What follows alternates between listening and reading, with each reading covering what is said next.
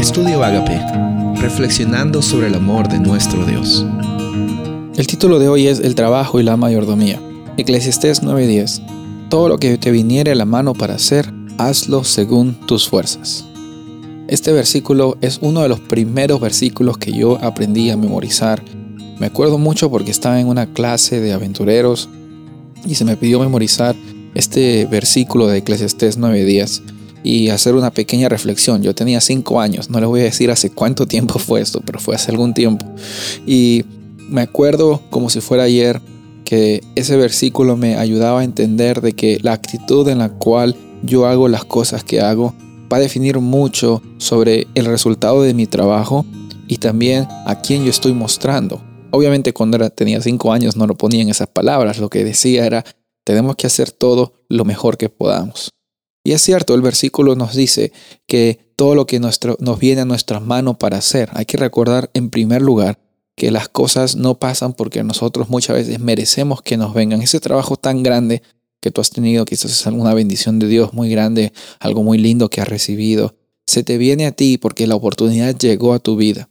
Y cuando llega esa oportunidad de tener lo que tienes, o cuando llega la oportunidad de no tener lo que tienes, Estamos ya pasando a un asunto que se denomina en, un término de teología o de iglesia como mayordomía. Mayordomía consiste en una administración adecuada, una administración eficaz de las cosas que se te vienen a ti.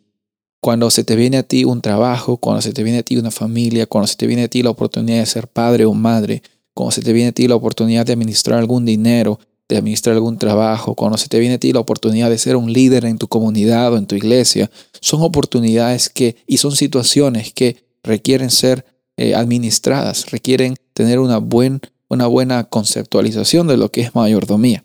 Y por eso la mayordomía es muy importante, no solamente para la Biblia, no solamente para la iglesia, no solamente un asunto espiritual, sino en todas las áreas de nuestra vida.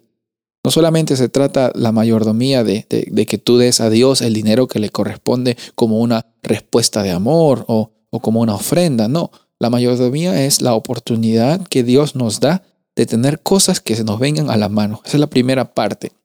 La primera parte de este versículo nos habla de que la mayordomía es algo que se nos viene a nosotros como confiados para administrar.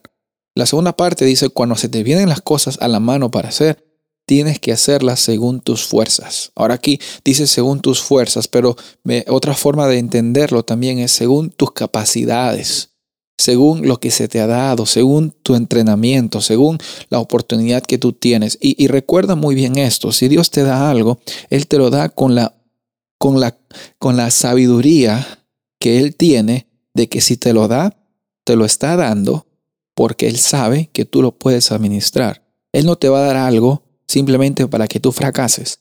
Él no te va a dar una oportunidad simplemente para que te veas en ridículo.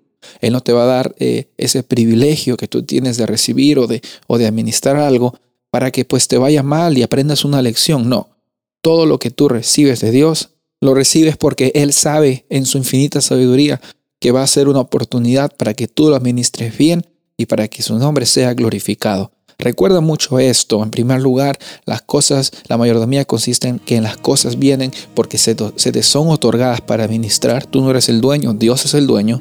Y en segundo lugar, las cosas que se te vienen las tienes que hacer con, según tu fuerza, según tu capacidad. Dios te va a dar esa oportunidad de administrar bien, de discernir bien y sabes, en última instancia, tú vas a ser bendecido y tú vas a ser de bendición. Recuerda, todo lo que te viene a la mano para hacer, hazlo según tus fuerzas. Soy el pastor Rubén Casabona y deseo que tengas un día bendecido.